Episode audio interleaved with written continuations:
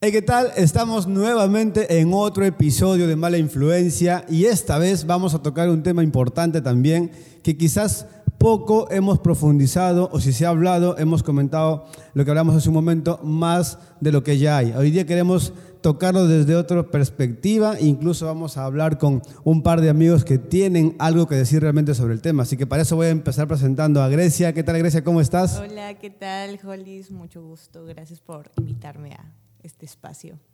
Esperamos que la pases bacán, así que vamos a ver eh, cómo fluye también todo esto de la conversación y luego vamos a ir contando un poco de, de por qué estás aquí realmente, qué es lo que vas a contarnos el día de hoy. Genial.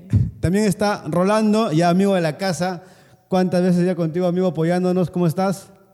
Oye, siempre un privilegio compartir con ustedes y especialmente hoy porque está Grecia y hace más ameno eh, este grupo de trabajo. Le da un poquito más de estética también, sin querer ofenderlos a ustedes, pero eh, lo, lo, hace más o menos. Así que gracias por la invitación. La temporada anterior que hemos grabado con Rolando ha sido una temporada enfocada a los hombres. Entonces, y como el equipo de trabajo, si te has dado cuenta, Grecia, somos todos hombres, ¿no? Sí. Y sí nos faltan mujeres que nos ayuden, como, como dice Orlando, para generar un poco más de estética, de repente un poco más de control en cosas que, que hacemos o dejamos de hacer. Interesante. Pero, pero ahí estamos, ahí estamos tratando de hacer algo. Bien, vamos a ir abordando el tema. Así que el, el tema es importante, yo considero que es muy importante y que como iglesia quizás aún no estamos haciendo mucho. ¿Sí?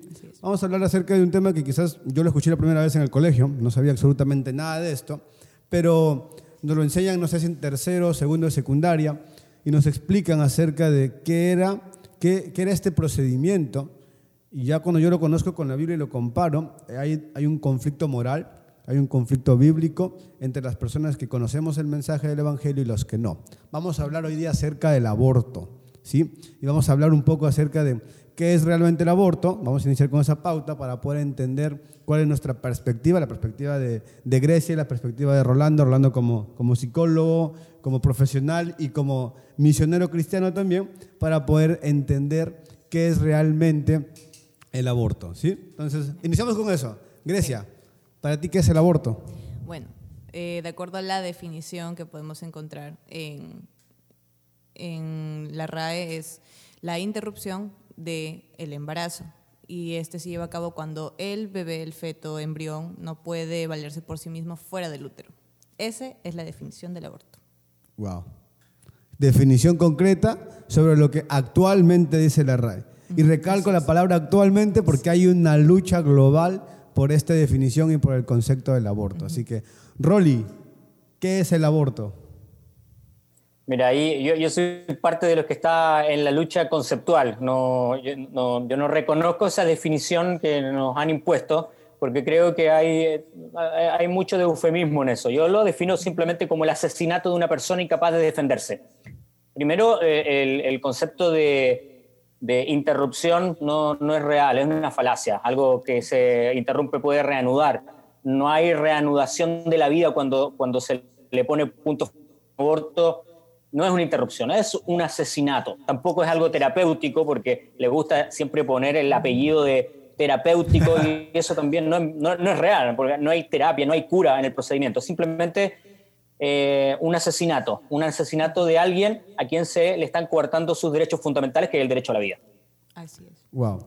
Eh, respuesta clara y contundente me parece la de Rolando porque es importante decirlo de esta manera. Así es. O sea, si bien Grecia nos acaba de dar la definición que obviamente está conceptualizada y se entiende así, uh -huh. todas las personas cuando ahora lo escuchan se, se, entiende así. Yo recuerdo cuando a mí me lo explicaron hace unos años, no nos decían que necesariamente era matar al bebé, pero tampoco nos decían que estaba bien. Al menos porque en Perú eh, somos una sociedad moralmente todavía conservadora. Así es. Todavía. Por ahora. por ahora. Pero sabemos que en América Latina, donde estamos, en, en, el sur de América, y hay muchos países que están cambiando eh, la forma de explicar justamente el aborto, ¿no? Y decirlo tan claro como Orlando lo acaba de hacer, y, uh -huh. y decir que no, que simplemente es asesinato, porque literalmente es, es esto, es acabar con la vida de una persona. Sí. Entonces, esto es el aborto. Uh -huh. Ahora, vamos a la parte personal, ¿sí? Claro. Y Grecia acaba de ser parte de un cortometraje que está en YouTube y luego vamos a compartir también acá el link del cortometraje, donde se ha hablado acerca del aborto, ¿no? pero a mí me impactó. O sea, yo he visto muchos cortometrajes, hay incluso películas, por ahí una que otra acerca del aborto, pero el final es lo que a mí más me impactó. Yo vi los 10 minutos que dura el corto, por ahí un poco más creo, y hasta llegar al final, que es donde ya tú, porque estás como protagonista del cortometraje, estás ahí, sales en el video, eh, se ve las escenas, como parte de un elenco, ¿no? Una actriz más se puede tener dentro de la grabación. Y dije, qué chévere, qué bacán están actuando, qué bonito que todo, ¿no? Pero ya la parte final es la que a mí me impacta. Y esa es la que quisiera que un poco nos compartas ahora, ¿no? ¿Por qué te involucras en el cortometraje? ¿Y qué es lo que hay al final de repente de este video? Sin spoiler al 100% para que la gente lo pueda ver. Rayos. Ok, está bien. Bueno, el cortometraje de ¿Dónde estás mamá? Eh, empieza bajo la iniciativa de nuestra pastora, eh, la pastora de nuestra iglesia que es Revolution. Y para el Día de las Madres queríamos presentar algo, algo chévere, algo bacán pero no teníamos una temática este año. Eh, Pastora entró en un tiempo de oración y es ahí donde el Señor le da una canción y eh, constantemente en su, en su cabeza resonaba la frase, ¿dónde estás mamá? ¿Dónde estás mamá? Y tenía una tristeza así bien grande. Entonces se ponía a orar, eh, habló con nuestro pastor para ver de qué se trataba esto, entonces es ahí donde ella, en tiempo de oración, arma la canción y dice, bueno, ya es una canción, pero ¿qué hago con esto? Entonces se habla con Majo Paredes, que es la guionista de, de, este cortometraje, y le dice, Majo, tengo esta canción, ¿qué podemos hacer? Y Majo inmediatamente piensa, un corto, hagamos un corto. Eh, ok, voy a armar el guion, se lo envío hoy por la noche, me dice qué tal, y es ahí donde esto pasó dos semanas antes del Día de la Madre. De este año, del 2021. Este sí. Entonces es ahí donde Majo tiene el guion y le dice, pastora, ya tengo el guion, mire lo que le parece, luz verde y nos reunimos todo el equipo y dijimos, ok, ¿qué vamos a hacer? ¿Quiénes pueden actuar? Eh, para esto en Rebo tenemos un equipo que es de teatro, de artes escénicas. Y entonces dijeron, a ver, ¿quién, quién piensa que puede ser? Y bueno, eh, pensaron en mí y eh, dijeron, bueno, Grecia ha pasado por eh, la situación en la cual tenía que decidir acerca de si abortar o no. Por lo tanto, que sea ella y que al final cuente su testimonio, lo que pasó con su vida en realidad. Entonces es ahí donde yo entro a tallar en el, en el cortometraje. Yo nunca había filmado para una grabación, o sea, un, sino había hecho teatro, presentaciones en vivo o grabaciones de, de un teatro que es totalmente diferente a un cortometraje, una película y yo era demasiado dramática, pues era más teatro que otra cosa. Entonces ahí se pulió y todo el ensayo, todo lo que hicimos fue en dos semanas, la edición, la producción, todito y nos quedamos asombrados con el resultado final porque verdaderamente fue el Señor guiando todo y en tan corto tiempo haber hecho todo lo que se hizo, verdaderamente era el Señor. Entonces empezó en el corazón de Dios revelándolo a nuestra pastora, se armó junto con todo el equipo, todos como hormiguitas trabajando y esto es lo que podemos ver y así es. Y a mí me da mucha, mucha honra de verdad poder este, participar de esto, porque yo cuando quedé embarazada dije, ¿por qué me pasa esto a mí? Yo en ese entonces no conocía a Dios y luego cuando grabé el cortometraje y empezó a tener tantas vistas, dije, Señor, por esto es que pasé por lo que pasé. Y fue genial. qué bravo, qué loco. Lo del cortometraje es un, yo he visto el corto, es un trabajo muy bien hecho, de verdad.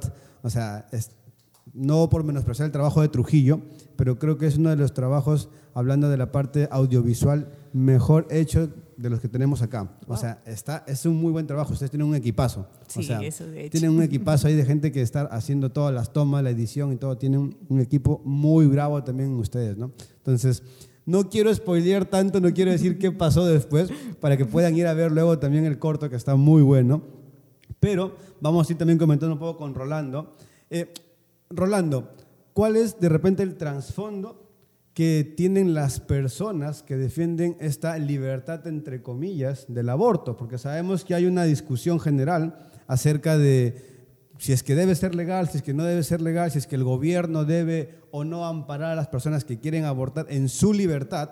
Nosotros no consideramos que esto sea parte de una libertad, eh, o sea, no una libertad como derecho, pero ¿qué crees tú que hay detrás de todo esto, o sea, como psicólogo y también desde tu opinión propia, de las personas que están apoyando todo esto? O sea, obviamente hay muchos intereses detrás.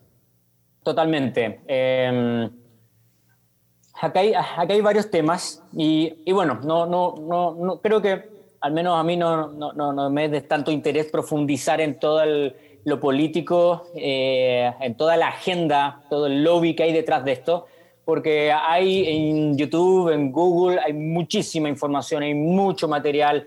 Eh, está muy ya probado que esto no es solamente eh, un tema político que le sirve a un sector político progresista para mantener banderas de lucha y, mantener, eh, mantenerse activo, sino que hay un también económico muy potente.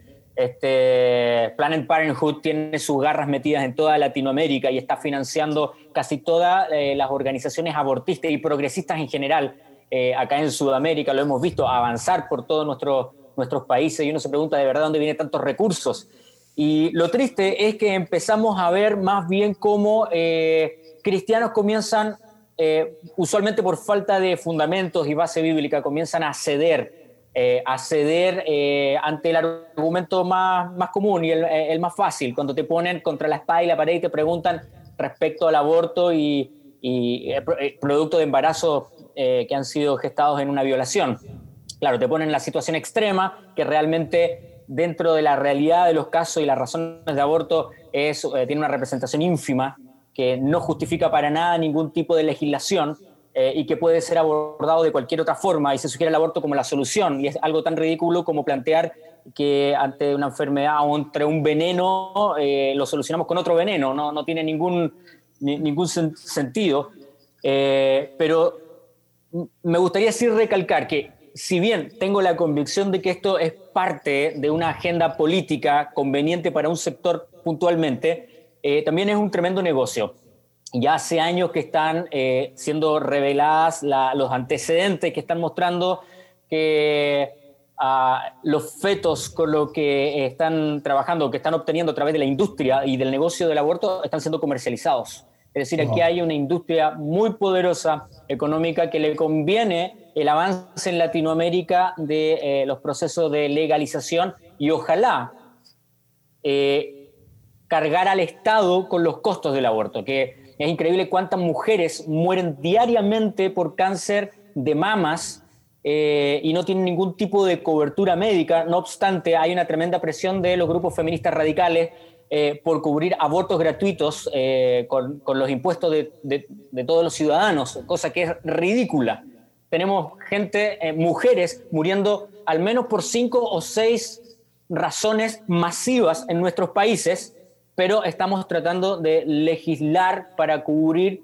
eh, aquello que realmente no tiene ninguna, ninguna validez, ninguna justificación, ninguna representatividad la mortalidad de las mujeres. Entonces, bueno, hay muchos videos de esto, hay mucho material sobre esto, pero creo que cuando cristianos están empezando a ceder a las modas progresistas y empiezan a usar conceptos como pro-choice, eh, la, libertad de, opción, libertad sobre su cuerpo. Creo que son cristianos que no tienen ningún fundamento bíblico y que, claro, cuando no han entendido la, trascendencia de la vida humana que todo el texto bíblico nos, muestra, simplemente no, al no tener bases se van por el camino fácil, como todas las modas progresistas. Cuando vemos a cristianos irse por la moda progresista, lo que están haciendo simplemente es irse por el camino fácil Sí, porque la verdad es que es muy fácil ser cristiano y progresista, porque ir con la ola, ir con la corriente es extremadamente fácil, pero ser impopular y defender convicciones vitales, trascendentes, principios de reino, hoy es sumamente impopular. Hay que tener formación científica, bíblica, histórica, sociológica, antropológica, para poder defender correctamente a nivel de legislación los principios que los cristianos defendemos. Por tanto, es sumamente fácil conveniente abrazar esta que se suma una masa irracional ideologizada nomás. Entonces, bueno, ahí te, te, liberé toda mi furia con respecto a, este tema y, y, y buenísimo, lo que me preguntaste. no, estuvo muy bueno y tienes mucho de razón y son algunos de los puntos que vamos a ir desglosando, ¿sí? Ahora, mencionaste, o sea, estamos mencionando a los cristianos porque obviamente nos enfocamos eh, básicamente en también este público porque queremos generar una incomodidad o despertar a que es. se haga algo más, ¿no? Algo como lo que ustedes acaban de hacer con el cortometraje. Pero yendo a esto, ¿qué entienden ambos, Grecia y Rolly, por, eh, por aborto dentro de la Biblia? La Biblia nos habla del aborto, hay algo que la Biblia diga acerca del aborto. ¿Qué, es, ¿Qué has podido ver tú de repente, Grecia? ¿Cómo te has preparado incluso para esto? Quizás porque estoy seguro que después de esto, incluso tú me has comentado, has recibido invitaciones para varias entrevistas No, no. para hablar acerca del aborto. Y, y es como para ver eh, qué es lo que realmente deberíamos defender como cristianos y, y en base a qué, ¿no? ¿Cómo, ¿Cómo defendemos este principio? En realidad, yo tomo eh, como base eh, mi, versículo favorito, que es eh, está en Salmo 139, que es, mi, mi embrión vieron tus ojos, tú me formaste en el vientre de mi madre. ¿Cómo, ¿Cómo podríamos deshacer la creación de Dios si el mismo Señor fue quien nos formó a cada uno de nosotros? Todos como cristianos tenemos ese entendimiento. Hay personas que no leen la Biblia, que no pueden entender la magnitud de la cual habla ese versículo. Pero si el mismo creador de todo lo que nosotros podemos ver, de todo lo que podemos respirar, es quien nos ha formado en el vientre de nuestra madre, ¿cómo podríamos nosotros, simples seres humanos mortales, eh, deshacerlo por simplemente un capricho? Porque no quiero ser irresponsable y no quiero tomar este, mi metida de pata y simplemente quiero deshacerme de aquello que, que siento que no va a ser bueno para mi vida, lo cual es una total falacia.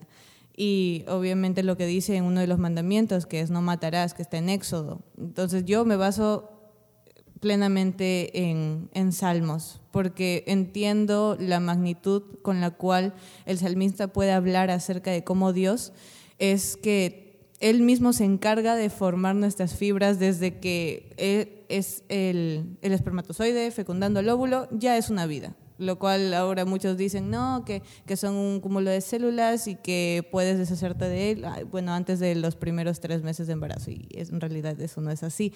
Algo no, no puede ser un ser humano recién a partir de los tres meses. Claro. No puede, o sea, algo que no fue, no va a poder ser nunca algo. No sé si me dejo entender, le doy el pase a mi colega, mi compañero, mi, mi, mi estimado. Eh, eh, eh, es gracioso como el argumento de que un feto no es más que ah, un, un conjunto de células. Bueno, ¿y qué eres tú entonces? También somos conjuntos de células, eh, eh, a- en otro nivel de desarrollo nomás, pero ese es un argumento muy débil que ocupan muchas veces los, los abortistas. O sea, finalmente todos seguimos siendo, o sea, un cúmulo de células. Pero más grandote. Exacto, solamente que más grande, ¿no? Tú eres un cúmulo de células que quizás puede pensar y puede hablar para defender una idea. En cambio, el Y feto... que puede defenderse ante una amenaza de Exacto. muerte. Este otro es un conjunto de células que no tiene ni la voz para defenderse, ni la fuerza, ni los recursos para defenderse. Así es. Esa, esa es la, la diferencia más grande y más notoria, ¿no? Y como dice Rolando y como decían ustedes, muchas veces la gente, abor- la gente pro aborto, la gente abortista, eh, defiende su postura, pero con argumentos muy, no sé, muy Pobres. muy, pobres, muy, muy minúsculos incluso. Pero la contraparte, los que están en favor del aborto, que hay gente muy capaz, que hay gente, como decía Rolando, que tiene en YouTube y en otros medios ya el tema muy bien desarrollado, muy bien explicado, con estadísticas profundas y todo lo demás, muy bien establecido y genial profesionales hablando de esta parte. Pero el pueblo cristiano, la iglesia como tal, ¿qué tan bien está defendiendo la parte del aborto y qué tan, qué tan bien capacitada está? O sea, ¿qué tanto estamos haciendo y qué tanto estamos dejando de hacer? Rolando, un poco antes de la conversación, felicitaba el trabajo que están haciendo ustedes porque como iglesia han tomado una iniciativa de generar un producto, un video, que para muchos puede ser un video más, pero para otros es un trabajo y es una voz levantándose en medio de muchas voces calladas, ¿no? O sea, la iglesia sin hacer nada, o sea, la iglesia está ocupada en muchas cosas, Sí. ¿sí? Pero en, esta, en este justamente no nos estamos ocupando como deberíamos hacerlo. ¿Cómo has visto de repente tú la situación en Perú y cómo has visto que está, qué está haciendo realmente la iglesia acá? En realidad siento que la iglesia está dormida, porque lo único que hacemos es, ah, vemos un, un TikTok de, algún, este, de alguna persona que tiene un poco de reconocimiento, ah, ya lo comparto. Y o sea, está genial porque de esa manera difundimos el mensaje, pero ¿qué hace uno en sus redes sociales? Hay, la minoría son aquellos que están en, favor del aborto, porque si tú vas a un pueblo lejano y le dices, tú sabes qué es aborto, de repente no sabe, no sabe leer, no sabe escribir, y te dice, este, no, pues no sé qué es.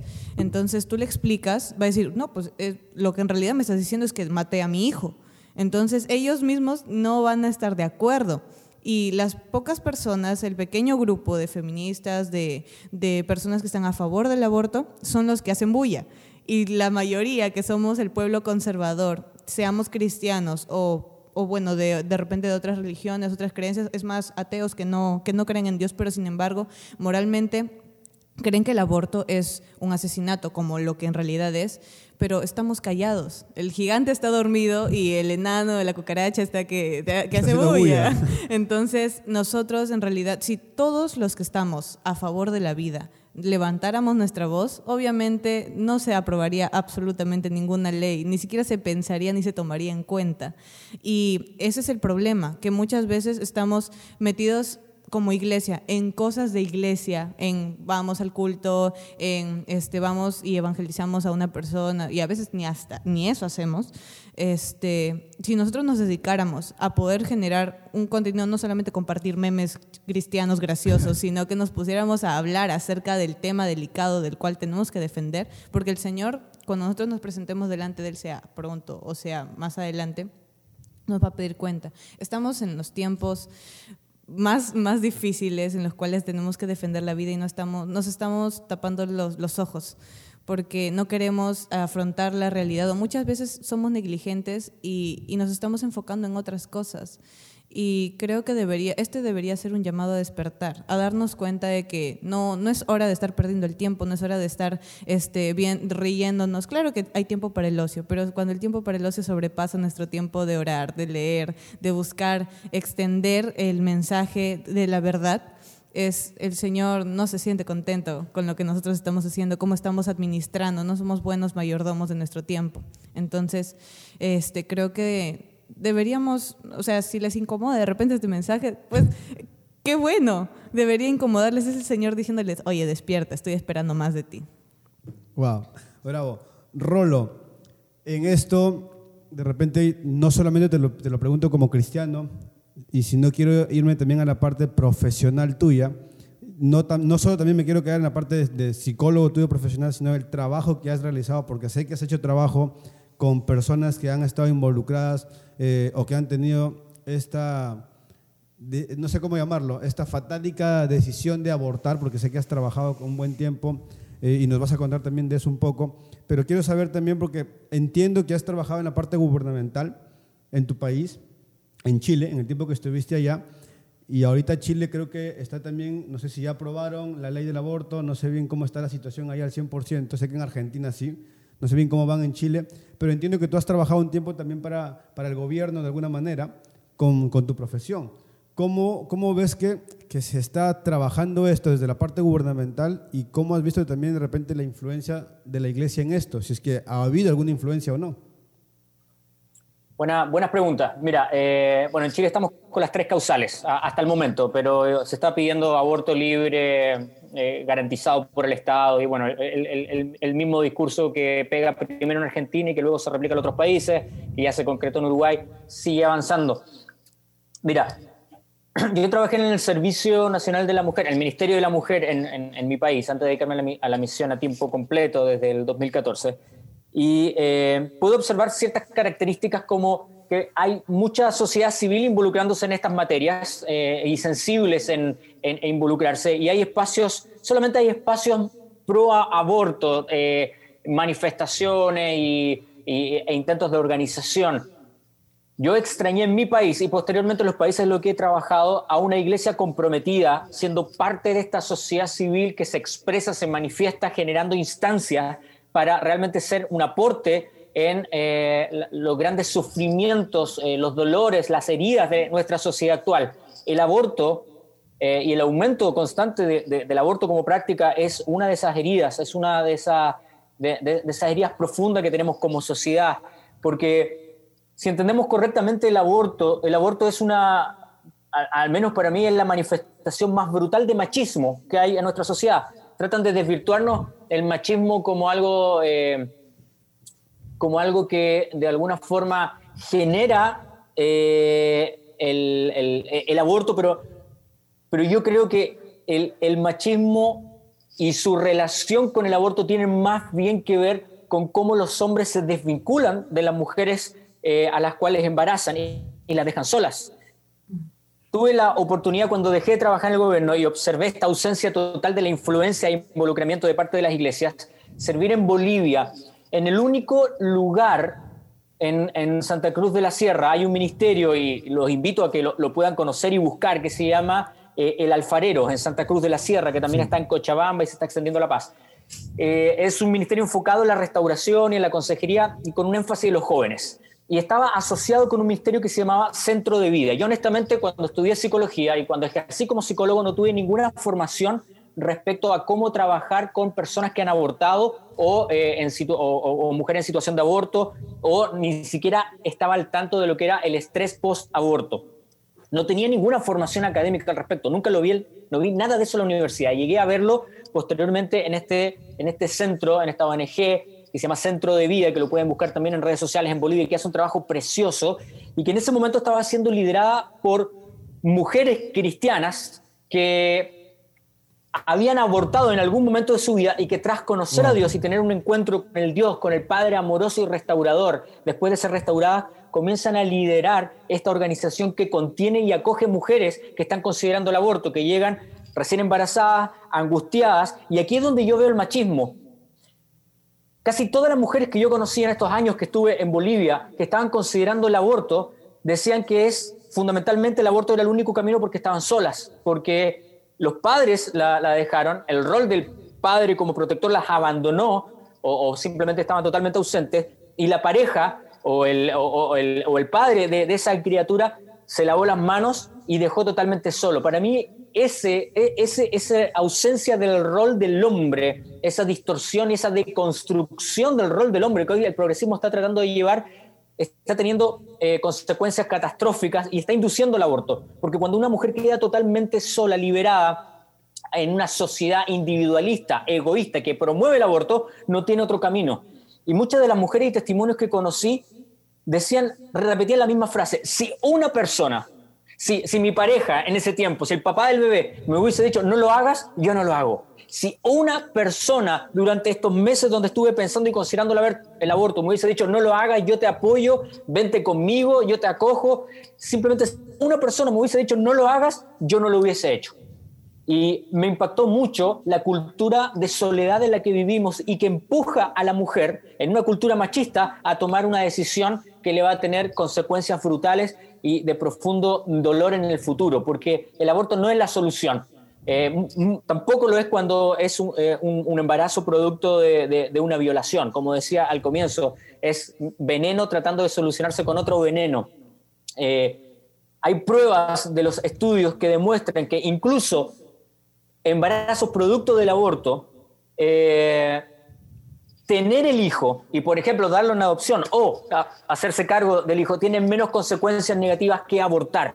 Hay un periodo de aproximadamente cinco años donde las mujeres reprimen todo el dolor que tienen, logran enterrarlo y usualmente eh, generan una aversión hacia el género masculino y usualmente son mujeres que vemos en las marchas, las más agresivas, estas que representan el embrismo. Eh, veo un sello muy común en, los perfiles de, esta, de estas mujeres y por cinco años, usualmente dentro del, promedio estadístico, logran reprimir el dolor de haber abortado, pero luego de los cinco años sí o sí se va a manifestar el dolor. Y viene la depresión, la ansiedad, la culpa, los conflictos eh, que arrastran producto del aborto, comienzan a recordar el momento del aborto, a asociar olor, sentimientos, eh, sensaciones, eh, sonidos, personas al aborto y las empieza a perseguir. Hay una tasa de suicidio muy alta, hay una tasa de depresión brutalmente alta con mujeres que han sido víctimas de la decisión del, aborto. El aborto en ningún caso es la solución. En este lugar, centro de vida que yo les comentaba, vi cómo puede ser un proceso de acompañamiento. Y saben qué? Es el único centro que yo he conocido que ha trabajado en estos años, eh, donde he estado relativamente ligado con el tema, que ha invitado a las mujeres, las ha invitado a no abortar. Y casi, al menos todos los casos que yo conocí, donde se les extendió una mano y generaron un albergue y un apoyo y un acompañamiento psicosocial y espiritual, eh, y simplemente le, no, no, le dijeron nos vamos a hacer cargo de por día de, ti y de tu hijo, te vamos a acompañar en este tiempo. Eso bastó para que tomen la decisión de no abortar y posteriormente agradecen el resto de sus vidas por no haber abortado. Lo único que necesitaban era una mano, la extensión de decenas de miles de iglesias que perfectamente van a ver el video de... de, de Grecia. Grecia, perdona, Grecia, de, de Grecia, que es maravilloso, que que es un tremendo trabajo que está concientizando y movilizando, pero yo me temo que lamentablemente lo único que vamos a obtener de la iglesia es un like y compartir en las redes sociales. Cuando se nos vienen las leyes de aborto en los países, como mucho salimos a marchar. ¿Saben lo inútiles que son hoy las marchas y la falta de autoridad que tiene la iglesia respecto a influencia de los políticos? Ya no nos toman en cuenta. Ya incluso la iglesia está dividida, incluso los temas valóricos. No estamos haciendo realmente nada. Yo siempre lamento que no haya movimientos dentro de la iglesia que promueven la adopción, por ejemplo. En vez de levantar pancartas contra el aborto, ¿por qué no promovemos la adopción? La iglesia evangélica debiese ser capaz de adoptar todos los niños que se encuentran hoy en, estado de orfandad. ¿Qué muestra cristiana más evidente que replicar lo que Dios hizo con nosotros adoptándonos espiritualmente, que nosotros mostrar por gracia, amor y adoptar hijos, sacarlos de la miseria, hacernos cargo, amarlos, extenderles el amor de Dios. Las iglesias no promueven la adopción. Lo único que hacemos de vez en cuando es salir a marchar. Hay centros, ONGs acá en Perú que trabajan con mujeres víctimas. ¿Dónde están las redes de iglesias cristianas que están asistiendo a estas organizaciones? Levantando recursos, ropita para los niños, leche, buscándoles trabajo, generando albergues, a las iglesias nos encanta construir megatemplos, pero ¿cuántas iglesias tienen un albergue para mujeres víctimas de violencia, víctimas de abuso? ¿Cuántos albergues hay para mujeres que están considerando abortar? ¿Dónde se van los recursos de la iglesia? Yo aplaudo la iniciativa de Grecia porque entendió algo fundamental. La lucha contra el aborto es parte de la misión de la iglesia. Este, hay un versículo que a mí me encanta en, en, en, en Proverbios 31.8 que dice, habla manifiéstate en lugar de los que no pueden hablar, es decir, manifiéstate en lugar de los que no tienen voz y defiende a los desvalidos, habla en su lugar y hazle justicia. ¿Quiénes no tienen voz hoy? Aquellos bebés en gestación son víctimas de un holocausto silencioso, son víctimas de un asesinato masivo del cual nadie habla, incluso la iglesia evangélica nos estamos haciendo los tontos. Lo que más me sorprendió trabajando en centro de día, en esta institución que les comentaba en Bolivia, en Santa Cruz de la Sierra, es la cantidad de chicas evangélicas, de familias evangélicas que habían abortado y que nuevamente estaban considerando el aborto, porque nuestra religiosidad nos hace tapar el tema, incluso dar la espalda a nuestras jóvenes eh, de forma religiosa, empujándolas a que tomen una decisión en pos de la imagen de la familia y de la imagen religiosa. Creo que tenemos que cambiar, creo que como iglesia tenemos que arrepentirnos respecto a nuestras prioridades y tenemos que empezar a concentrarnos en la misión de Dios que tiene que ver con lo que sucede también a nuestro alrededor. No solamente las misiones tienen que ver con cruzar a países no alcanzados, tiene que ver con la injusticia y lo que está sucediendo a nuestro alrededor. Y creo que hoy los más desvalidos son los no natos, son eh, esos bebés que hoy están siendo abortados. Perdón, me apasioné un poco y creo que me desvié de tu pregunta, pero, pero, como, como que el rol de la iglesia es un tema que a mí me logra sacar un poquito de casillas. Creo que tenemos en toda Sudamérica, y hablo de toda Sudamérica, especialmente de Chile, mi país, somos, como decía Grecia, brutalmente pasivos. Y temo que las nuevas generaciones, los centennials, que son más sensibles a las causas sociales, pero son sensibles solamente desde el like y del involucramiento desde las redes sociales, no en la práctica de ensuciarse las manos y involucrarse realmente, mantengan esta tendencia de la iglesia a solamente darle like al eh, video de, de, Grecia y no involucrarse realmente en la necesidad y el clamor, el dolor que hay en el mundo que nos rodea hoy. Por eso, nuevamente, aplaudo tu iniciativa, Grecia, porque ocuparon sus dones y su talento como generación para sacudir a nuestra iglesia, sacudir a, a, nuestro sector, pero creo que también hay que animar a la iglesia a involucrarse. Realmente podríamos hoy estar sirviendo, replicando este ministerio centro de vida en todos los países, en todas las ciudades, dos, tres iglesias se juntan y perfectamente pueden levantar un albergue y pueden realmente empezar a mostrar el reino de Dios en la tierra en vez de ser sal metida y estancada en el salero, que es lo que es muchas veces hoy eh, la, la, iglesia de Cristo. Sal metida en el salero, estancada y humedecida dentro del salero y no está salando el mundo. Definitivamente, de verdad. A mí me encanta la pasión con la que siempre responde Rolando. yo, yo, aprendo mucho de la verdad. Tengo la oportunidad de conocer a Rolando y, de ser amigos y de compartir siempre este tipo de temas. Y, y es, muy, es muy bacán poder escuchar la determinación con la que responde respecto a este tema. Tuve la oportunidad de conocer al pastor Pavel Farfán, que trabaja en el alfarero en Bolivia, que es un peruano trabajando en Bolivia y un tremendo amigo y mentor, por cierto. Déjame, cuando vea este video, déjame mandarle un abrazo grande porque es una de las personas que ha influido mucho en mi vida. Definitivamente. Yo lo conocí el año pasado, donde estábamos en una sala con, con, varios voluntarios en el evento en el que estuvimos. Y yo estaba hablando con él porque él estaba orando por mí en ese momento. O sea, él tenía esta labor de orar por todos los voluntarios. Éramos como 400, 500 voluntarios en un evento de más de 2.500 personas. Bueno, estuvimos seis días con Rolando también. Y él estaba allí y yo estaba sentado, me acuerdo, cansado. Imagínate el calor que hacía en esa ciudad. Y era mediodía y estaba sentado y él se acerca ahora por mí y todo lo demás.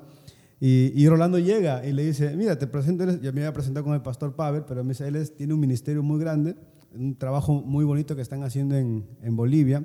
Yo he empezado a conversar con el pastor Pavel en todo este tiempo porque no solamente trabajan con, con mujeres que han abortado, ¿no? tienen un trabajo espectacular, grande, su trabajo con con homosexuales, su trabajo con, con toda esta gente, como decía Orlando, con toda esta gente con la que estamos luchando, de repente en las marchas con las que estamos combatiendo, ellos lo están acogiendo. O sea, eh, lo que están haciendo en, en, el alfarero, lo que están haciendo en Bolivia, en este centro de vida enorme que, como dice Orlando, debería replicarse en cada país y debería replicarse en cada ciudad donde hay iglesia, donde hay cristianos, debería suceder. Y es un poco lo que me contaba mi pastor Pavel, ¿no? Me decía, su corazón, él es peruano, él es de Cusco, dice, mi corazón es que un día pueda haber igual de lo que estamos haciendo allá, puede haber en cada parte del Perú y en cada parte de América Latina y en todo el mundo. ¿no?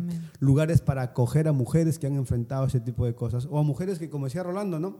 Eh, no sé, me quedé embarazada a los 14, a los 15 años porque se me calentaron las hormonas, eh, tuve relaciones con mi enamorado, lo que sea, y ahora no sé qué hacer y el chico de 14, 15 años también con la misma situación, no sé qué hacer, entonces mejor, oye, la solución es gastemos tanto dinero y paguemos un aborto y así seguimos con nuestra vida y cada uno por nuestro lado, nos desentendemos. Como decía Rolando, ¿no? El hombre empieza a perder el sentido de su rol, empieza a perder su sentido de responsabilidad y dice, ok, yo te doy el dinero, tú haces el trabajo, tú soporta el trauma de lo que te viene después, porque nadie habla de lo que viene después del aborto. Sí, muy y qué más machista que eso, por cierto. Exacto, o sea, es como que ve qué te pasa y, y después esto ya está solucionado, o sea, tú sigues con tu vida, vas a ser profesional, puedes enamorarte luego, puedes volver a, tener un hijo, tranquila, va a seguir tu vida. Eso es lo que se cree, ¿no? Pero nadie está trabajando con ese tipo de personas. Y algo muy, muy importante, de verdad, que decía Rolando, ¿no? La adopción no se está promoviendo la adopción. Sí es cierto, me encantan las marchas que salen y la gente que sale a promover esto y, está bacán. Pero ¿qué estamos hablando acerca de adopción? Conozco, hay una iglesia grande también acá en Perú, Camino de Vida, que vale mencionar, que tienen trabajo muy bonito. Ya tienen una casa que se llama Casa Gracia, donde no trabajan con mujeres abortistas, pero trabajan con mujeres que han sido violentadas, ¿no? Y trabajan con ellas, tienen ahí en la casa. Y, y me parece el trabajo muy bonito. Ahora, ¿qué más tienen? Ellos están promoviendo la adopción dentro de la iglesia. Conozco a tres o cuatro pastores de esta iglesia, que es una iglesia grande, que tienen hijos adoptados y que son de diferentes partes de América Latina. Y me parece de verdad increíble, increíble lo que están haciendo. ¿Por qué? Porque a veces también tiene que ver mucho con el tema de la mezquindad, ¿no? Porque dices, ok, tengo mis hijos, tengo mis propios hijos, pero no voy a gastar dinero en un hijo de otra persona no voy a, no voy a invertir tiempo en el hijo de, en el error de otra persona. ¿no? Eso es lo que, lo que pasa por la gente común, normal, lo que pasa por muchas personas por nuestra mente, pero también lo que pasa por la mente de los cristianos. Y es triste. Exacto, porque no hemos entendido lo que decía Rolando, ¿no? no hemos entendido que hemos sido adoptados también nosotros por nuestro Señor. O sea, estábamos igual de, de tirados a un lado, estábamos igual de muertos quizás en nuestros pecados y delitos y Él nos adoptó, nos atrajo, ¿no? Ve, te amo, estoy aquí, yo voy a pagar por ti el precio. De repente nadie quiere dar nada por ti, yo lo voy a hacer, yo te voy a coger, yo te voy a dar alimento, te voy a dar comida, te voy a dar una casa, yo te voy a cuidar. Entonces, me encanta ver estos testimonios. He visto algunos que otros, como le decía, pastores en esta iglesia que están haciendo esto. ¿Por qué? Porque me encanta el testimonio de, de uno de estos pastores que tienen adoptada a una niña que tiene síndrome de Down. Y aún es mucho más complicado, ¿no? Porque el trabajo es mayor, e incluso el dinero que se puede invertir en los cuidados para esta niña es mayor, pero la aman y lo han entendido. Entonces, como que no estoy solamente llenando mis arcas, no estoy solamente trabajando en, eh, no sé, en mi parte eh, espiritual, personal, mía, solamente de mí, sino que estoy viendo por los demás. En realidad, es el valor de un alma. Exacto, entonces... No es solo un niño, es un alma. Y si el Señor lo, ha permitido que tenga vida es porque tiene un propósito. Entonces no podemos olvidarnos simplemente encerrarnos en nuestra burbuja de, de ah, ya crío bien a mis hijos y me olvido del resto. ¿Y, qué? y cuando tienes una buena situación económica, ¿por qué no darle ese hogar? Yo, bueno, yo personalmente sí tengo el sueño de algún día adoptar, porque siempre desde que he sido muy, muy joven he tenido, decía, me gustaría adoptar uno o dos niños, y es algo que justo cuando hablaba este nuestro amigo Rolando, me queda así como que sí, es lo que yo quiero, qué chévere. Y no se lo comento a muchas personas, pero en mi, sí me he topado con, con cristianos que dicen, no, prefiero hijos propios, y yo, pero, pero es un alma, es un niño, o sea es, un niño. Y, una cosa no quita lo otro. O sea, nadie dice que no tenga los tuyos, pero sí, ¿por qué pero Puedes también, el amor te lo, te lo pone Dios. Y, y, si el Señor te guía a eso, bueno, yo sé que es un sentir que el Señor pone en mí. Entonces, uh, más personas deberían también eh, tener esa iniciativa de, de, de, poder fomentar la adopción, porque se habla acerca de, de no abortes, pero y se dice adopta, pero ¿quién va a adoptar? Claro. El tema es no solamente decir, pero dale una adopción, pues, no, pero ¿quién lo va a adoptar? ¿A quién se lo doy? O sea, ¿a qué organización me puedo acercar? ¿Quién me puede ayudar? ¿Quién me puede orientar? Y que lo va a cuidar y, como tener debería. La seguridad. Entonces, es como que hay muy poco de esto y es un trabajo que, como decía Rolando, y como entendemos todos, debemos trabajar y despertar a la iglesia porque es algo que estamos dejando de lado. Estaba acá en las iglesias, estaba acá en todo el trabajo que están haciendo con su música, no sé, todo lo que estamos promoviendo dentro de la iglesia, como decía Rolly también, el salero, ¿no? Donde se ha metido todo. Está, ya, está bonito, tu salero está brillando, estaba acá. Pero hay que salir de ahí, o sea, no te puedes quedar dentro, tienes que ir a despertar a la gente y decirle... ¿De qué sirve que esté ahí metido todo? No sale a nadie. Entonces, decirle comunidad... Y me encanta lo que dice Grecia, me encanta lo que dice Grecia respecto a, que tiene en su corazón la adopción. Eh, con mi señora también tomamos la decisión de en algún momento adoptar, sí o sí vamos eh, a adoptar, pero sí creo que hay que compartirlo, ¿eh?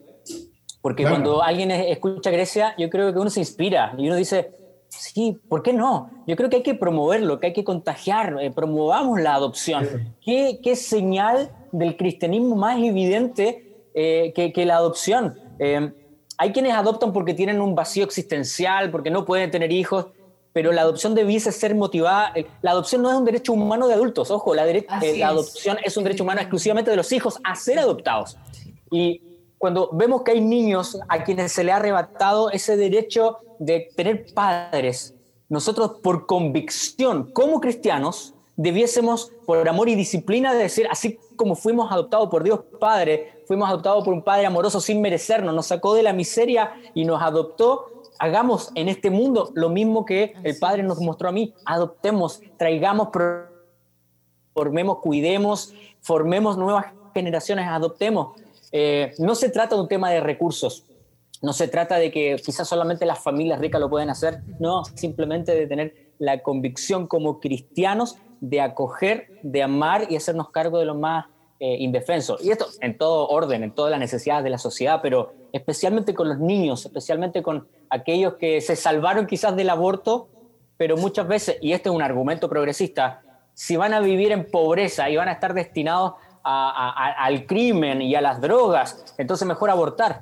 Y nosotros tenemos que combatir ese argumento, no, nosotros como cristianos nos vamos y debiésemos garantizar que esos niños que no fueron abortados no terminen en la cárcel y en la delincuencia porque fue la única opción que tuvieron. Nosotros debiésemos ser la rea a, esa, a, ese argumento. Nosotros debiésemos ser la expresión de Dios de amor y gracia en esta sociedad para garantizar que aquellos que no fueron abortados no terminen en la miseria, en la delincuencia y en la cárcel y en las drogas. Nosotros debiésemos garantizar los lugares seguros. Somos tantas iglesias, somos millones de cristianos acá en Perú y, y en todo, que nos pide realmente marcar la diferencia hacia las nuevas generaciones. Creo que es algo que nos puede quedar dando vueltas en la cabeza un buen rato. Sí. Definitivamente. Hay un, hay un par de preguntas que, que quería hacerle a Grecia. Eh, van a ver el corto, así que ahí van a poder ver el desenlace. Pero sé que has atravesado esto, sé que te has enfrentado a esto, y un poco en la conversación ya hemos ido mencionando y tocando que quizás no se encuentra la ayuda que se necesita, ¿no?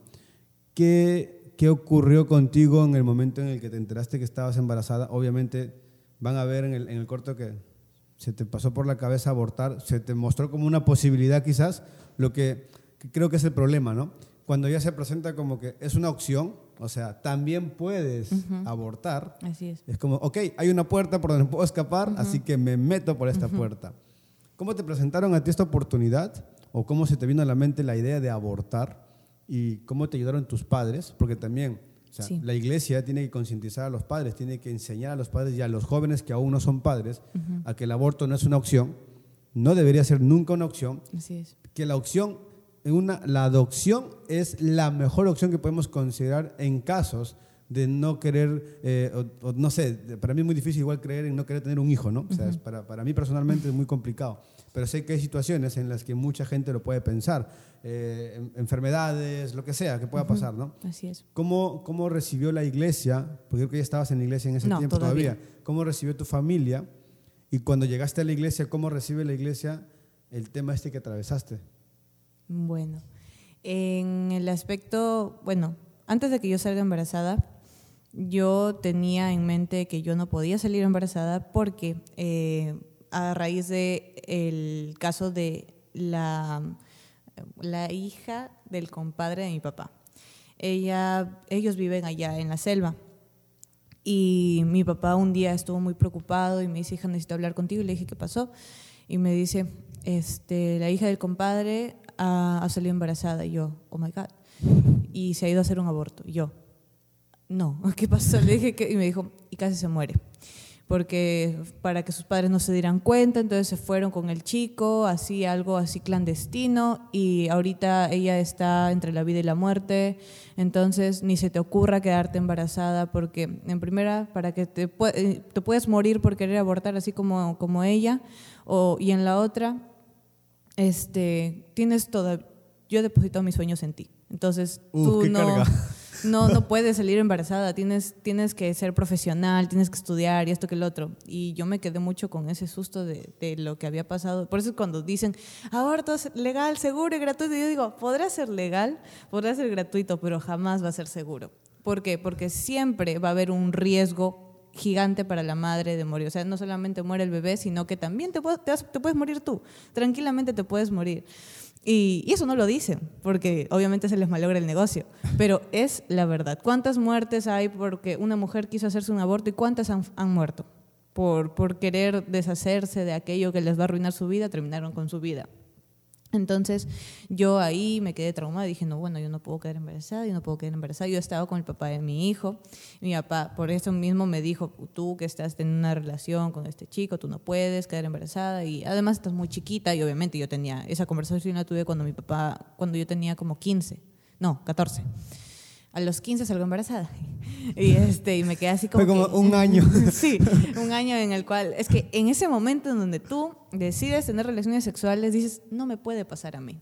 No me puedo quedar embarazada. A tantas chicas les puede pasar, pero a mí no, jamás. Uno piensa que, esa, que, que no sé, que tiene un pacto con, con no sé qué para que no les suceda nada malo, pero en realidad, o sea, pasan las cosas. Y cuando yo me, me doy cuenta, porque se me retiró el periodo, dije, no puede ser que esto me esté pasando de tantas mujeres que existen en el mundo, ¿por qué yo? dije, ¿por qué a mí? ¿Qué me pasó? Y obviamente en ese momento dije, mi papá me va a matar. Mi papá me va a sacar la mugre. o- Los sueños de mi papá, Sí, dijiste. dije, mi papá tiene sus esperanzas depositadas en mí porque yo me parezco demasiado a mi papá en el carácter y en el físico. Por lo tanto, este, mi papá siempre este, me ha dicho que yo soy como él y que tengo este, sus mismas actitudes y todo el asunto. Entonces yo dije, bueno, ya, ¿qué hago? Para esto, gracias a Dios, en el colegio, yo estuve en un colegio este, religioso de monjitas. Toda ¿Aquí mi vida, Trujillo? sí. Desde primer grado de primaria hasta quinta secundaria. y habían talleres y yo estaba en el taller Defensa de la Vida y hacíamos campañas en contra del aborto, en contra del maltrato animal, a cuidar las plantas, etc.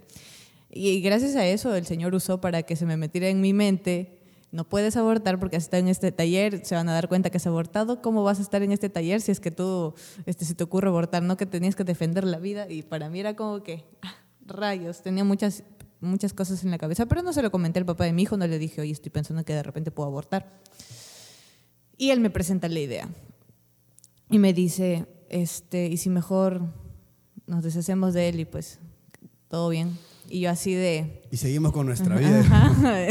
y, y yo así de, pucha, sí. Y entonces comencé a buscar remedio, cómo hacerlo casero, pues, porque no tenía plata. entonces dije, ¿cómo puedo hacerlo casero?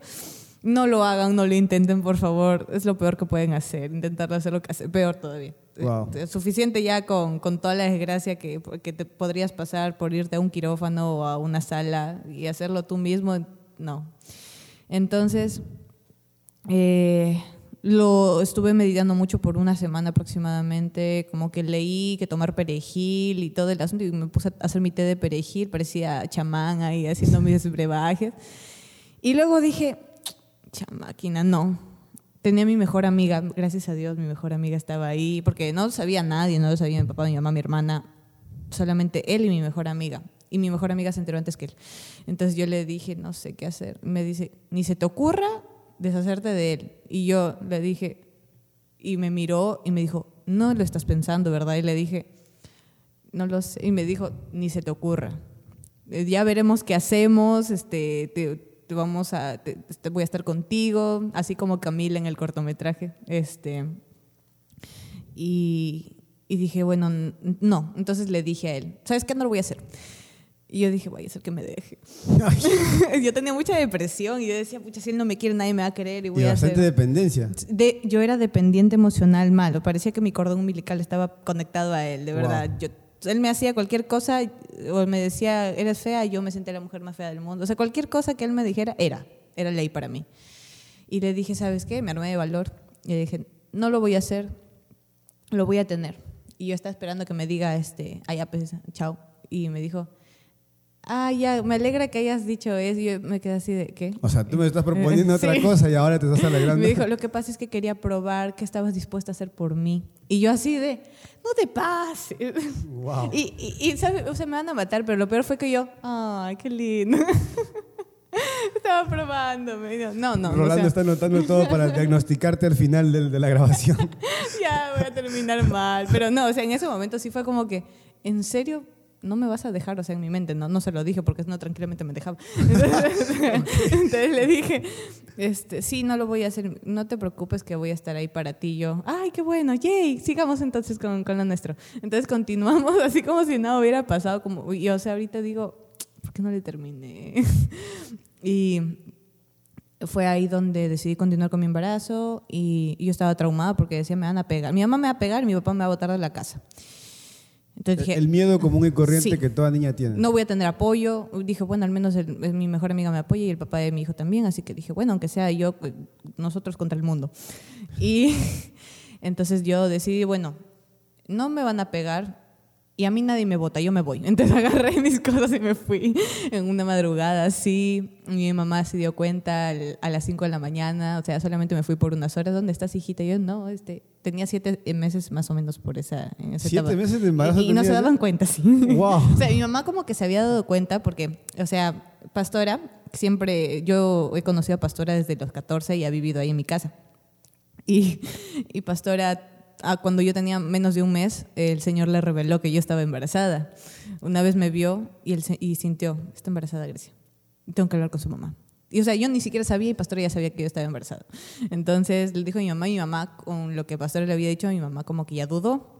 Entonces, yo cuando me voy, este, mi mamá dijo, estás embarazada, ¿verdad? Y yo, este, eh, sí, le dije, hija, te voy a apoyar. Y yo, ¿qué? ¿Qué estás diciendo? Sí, no te preocupes. ¿Dónde estás para ir a verte? Yo, mami, es que son las 5 de la mañana, déjame dormir un rato, luego vienes más tarde. Ya, ya, ya. 10 de la mañana fue a recogerme, mi papá hasta ahora no sabía. Mi papá se enteró cuando yo tenía 8 meses y medio. Y yo seguía yendo al colegio con mi uniforme así bien campante. Wow. Nadie se había dado cuenta porque siempre he sido así. Es más, era más delgada de lo que soy ahora. Pero Mateo se escondió muy bien, estaba apoyándome. Y es ahí donde yo me quedé, bueno, mi mamá me va a apoyar y yo le conté a mi papá a través de una carta eh, para el Día del Padre. Este, Qué bonito regalo. bueno, no tengo plata para darte un regalo, te regalo un nieto. Era algo así. Y yo le entregué a mi papá la carta. Mi papá, gracias hijita, qué hermoso. Yo, porque siempre le daba cartas para el Día del Padre, pero no se esperaba lo que iba a encontrar adentro.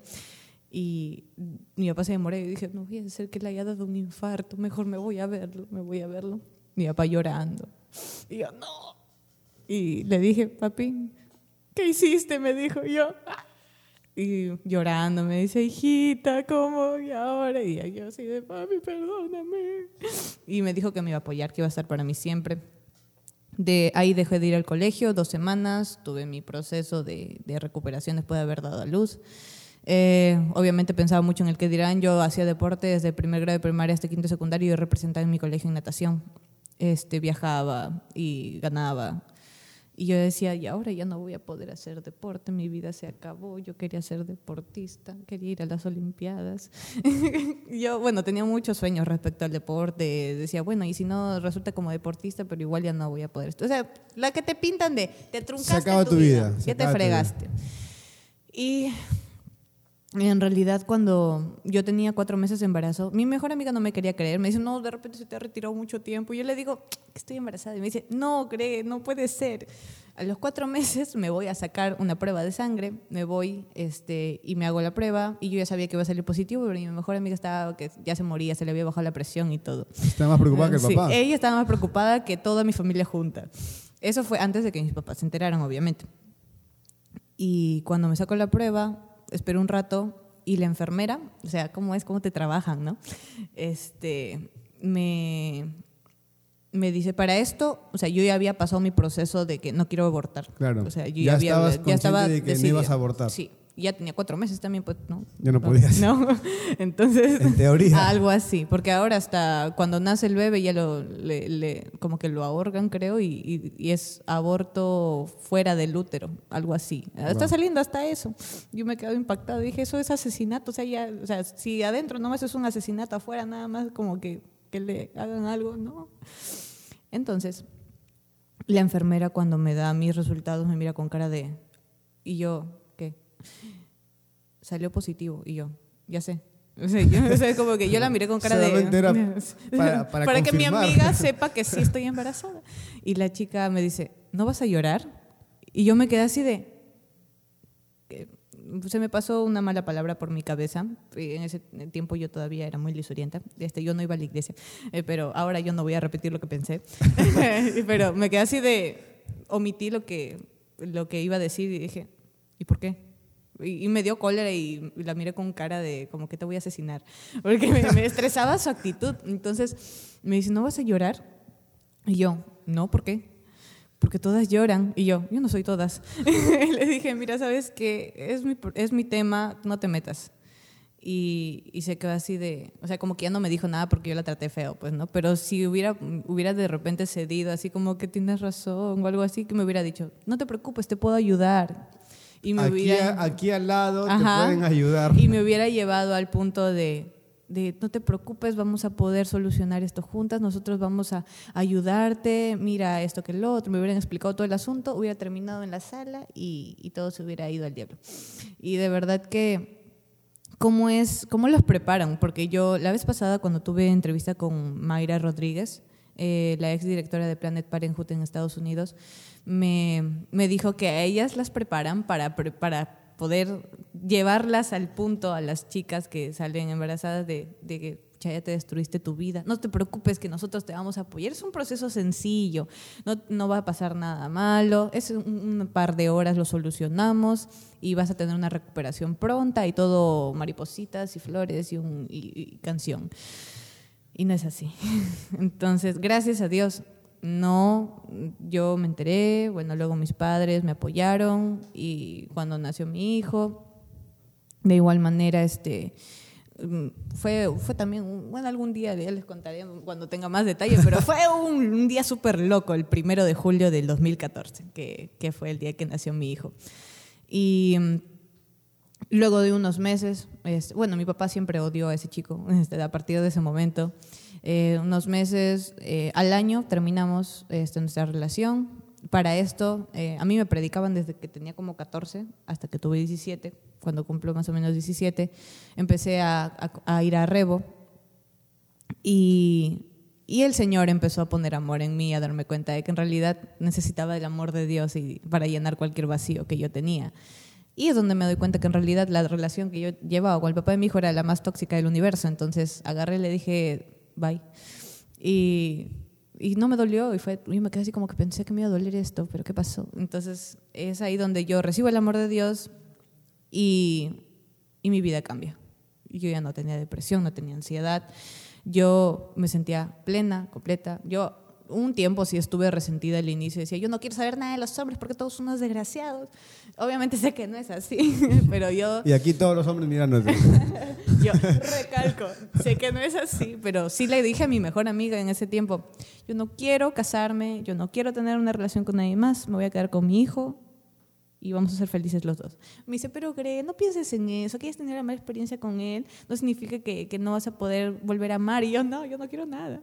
Y bueno, la cosa es que ahora sí estoy abierta a eso, pero no me preocupo ni me estreso porque quien es mi primer amor es el Señor. Por lo tanto, no me, no me aflijo. Entonces, el Señor sanó todo. El Señor se encargó de hacer su voluntad en mí y yo me encargo de, pues, de mantener, así- mantenerme haciendo su voluntad. es difícil, pero es genial, es lo mejor que pudo haber pasado. Y de verdad, como dije en el corto, yo no imagino mi vida sin mi hijo porque el Señor lo usó como un instrumento para salvar mi vida. Antes de tenerlo, yo quería suicidarme, pero eh, la única forma en la cual yo no lo iba a hacer era si el Señor me, me enviaba. Yo lo entendí luego. Porque si no hubiera pasado por eso, creo que cualquier otra cosa me hubiera quitado la vida, de hecho. Y gracias a Dios lo usó como instrumento. Y Mateo significa regalo de Dios. Y eso es lo que él precisamente hace en mi vida. Wow. Lo mejor. Increíble. Un resumen, Rolando, de- del cortometraje. Pero yo sé que ¿no? Y, y Grecia tiene una, una, una gracia muy especial para contar su, su historia, es muy, muy divertida. Pero no, súper bien. Pero ¿sabes qué? Nos confirma el tema de Gracia lo importante que es el acompañamiento. Es decir, de verdad yo creo que cuando una chica se encuentra sola y se siente sola, aislada, no le queda, no ve otra opción que es la que están promocionando con más fuerza, que es el aborto. Pero basta con que una persona, una amiga, un hermano o un familiar le diga, te apoyo, e inmediatamente se abre la posibilidad de optar por la vida. Es Así es. increíble, pero en esta sociedad eh, individualista, que no valora la vida, que a- aún no está por nacer, eh, esto, esto no se considera. Y lamentablemente en nuestros círculos religiosos evangélicos se habla eh, tanto de- de- del, tema, más bien de, la imagen, y no tanto de, realmente lo importante, que finalmente las hijas de familias cristianas también sienten que no tienen otra opción que, que el aborto, no quieren defraudar ni decepcionar a la familia, ni alterar la imagen. Eh, ¿Cuántas, eh, a través de mi vida, cuántas hijas de pastor he conocido que han quedado, que, que se han embarazado y que lo han ocultado y, y que han llegado incluso al aborto para no perjudicar la imagen de los padres? ¿Qué Wow. tipo de fe estamos promoviendo a nuestras nuevas es. generaciones? ¿Qué tipo de concepción de la vida? ¿Qué tipo de concepción tenemos del Dios Padre? Que consideramos dentro de la iglesia cristiana el aborto como la única salida. Algo estamos haciendo mal, queridos. Así que creo que estos temas realmente son muy, muy, muy, muy importantes. Y qué importante el testimonio de mujeres valientes como, como Grecia que han pasado por la experiencia y hoy no tienen duda en servir como instrumentos para dar esperanza a otras mujeres. Así que aplaudo tu iniciativa, tu valor y, y tu testimonio, Grecia. Gracias. Solo para, para aclarar, no nos han truncado mis sueños, ni no, tampoco no, no es que pucha ya no pude estudiar. Un tiempo estuve en la universidad, pero luego me di cuenta que en realidad no era lo que yo quería. Estuve estudiando gastronomía. Luego, eh, ahora estoy estudiando pastelería, que es lo que más me encanta, y tengo un emprendimiento. Estoy, estoy trabajando, cuido de mi hijo, sirvo en, en mi, En mi iglesia Y no es que, ay, tienes tu hijo, te vas a dedicar a cuidarlo las 24 horas y no vas a poder hacer nada más y solo vas a quedarte en tu casa. No, yo hasta cuando puedo hago deporte, viajo, lo llevo conmigo, es mi compañero de aventuras y de verdad que no es truncarte la vida por nada del mundo. El que quiere salir adelante sale con todo. Y es como decir, no, uy, yo no puedo estudiar porque no tengo plata. No es así. Tú te pones a trabajar, quieres algo, lo consigues de la mano del Señor y haciendo su perfecta voluntad. Entonces, para todas aquellas que piensan que tener un hijo es truncarse la vida, sí se puede, se puede salir adelante. Así no tengas el apoyo de tu familia, es, es el Señor quien sustenta eso. Y de todas maneras, siempre va a haber una, una mano amiga. Que nosotros querramos alejarnos de esa persona que nos quiere dar la mano porque nos encaprichamos con algo es muy diferente. Pero sí se puede, se puede salir adelante. Definitivamente. Un par de cosas que quiero... Eh remarcar es que, por ejemplo, tú pensaste en el aborto. Sí. O sea, lo contemplaste como una opción. Hasta tomé mi tecito. Hasta hiciste tus perfumes estos que, Porque es cierto, o sea, yo he escuchado amigas mías en el colegio incluso de hacer lo mismo, ¿no? Con esta cosa del perejil o del orégano, o sea, ver... El, perejil, el orégano es para otra cosa. bravo. Entonces, ella, o sea lo intentaste, ¿no? O sea, estuvo dentro de tus opciones, o sea, en tu idea estaba abortar, hasta que llega tu amiga y dice, oye, tranquila, yo te voy a apoyar, yo te voy a ayudar. Ahí, como decía Rolando, el acompañamiento, ¿no? El acompañamiento de un buen amigo en este momento. Qué bacán sería que tú tuviste la oportunidad de tener una mejor amiga que tenía este concepto muy claro y que te orientó y te ayudó. Dijo, oye, no lo hagas, yo te apoyo, yo te ayudo. O sea, he escuchado de muchas personas de chicas también que son, son, muy buenas amigas siempre y ayudan, incluso que han ofrecido, oye, yo lo, yo lo crío, yo lo cuido, no te preocupes, tranquila, o sea, yo lo puedo hacer por ti, yo voy a estar contigo. Eso anima mucho, ¿no? Y eso te ayuda a cambiar la decisión y a ver que no es la única opción que tienes, no es lo único que va a... No, se acabó tu vida ahí. Pero qué bacán sería, lo que decíamos con Rolando hace un rato, de que la iglesia se convierta en esa mano ayuda, ¿no? En esa mejor amiga Que, que tú tuviste. Este, ¿Saben qué? Chicas, aquí adopción. Aquí, en este lugar, pueden venir a hablar si tienen problemas. Aquí no las vamos a juzgar. Como decía Rolando, ¿no? Hijas de pastores, hijos de líderes de iglesias abortando, pensando en aborto eh, o, involucrándose en, relaciones a muy corta edad que luego no saben cómo manejar por, por sus emociones, por la calentura, por lo que sea que ocurriese en el momento.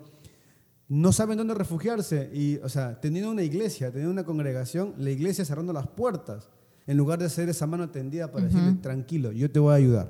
Vamos a estar contigo en todo el proceso, te vamos a acompañar, incluso te vamos a acompañar a, tus citas, a tus citas con el médico, ahí vamos a estar, te vamos a dar estudios, o sea, eh, sería hermoso que eso empiece a ocurrir en, nuestro país, en América Latina, que empiece a cambiar toda esta forma de ver las cosas, ¿no? O sea, tú lo has vivido, has tenido la oportunidad de que alguien te ayude, has conocido al Señor y como dices, tus sueños no se acabaron, tu vida ha continuado, estás contenta con tu hijo ahora, Tampoco estamos promoviendo que tengan relaciones sexuales. Para nada. Por favor, amigos. Sin este, no sé, sin esperar el tiempo adecuado. Nosotros promovemos, obviamente el sexo dentro del matrimonio. Esperamos a casarnos para poder hacerlo. Exacto. Pero tampoco estamos con, con el dedo apuntando a todo aquel que si metes la pata, si caes, no es que, ah, ya pues lo soluciono de esta manera. Todos podemos fallar que estemos ahí como que, ah, fallo, Dios me perdona. No, eso también es... es hacer un deporte del pecado. Exacto, ¿no? para nada. Pero si fallaste, estás arrepentido,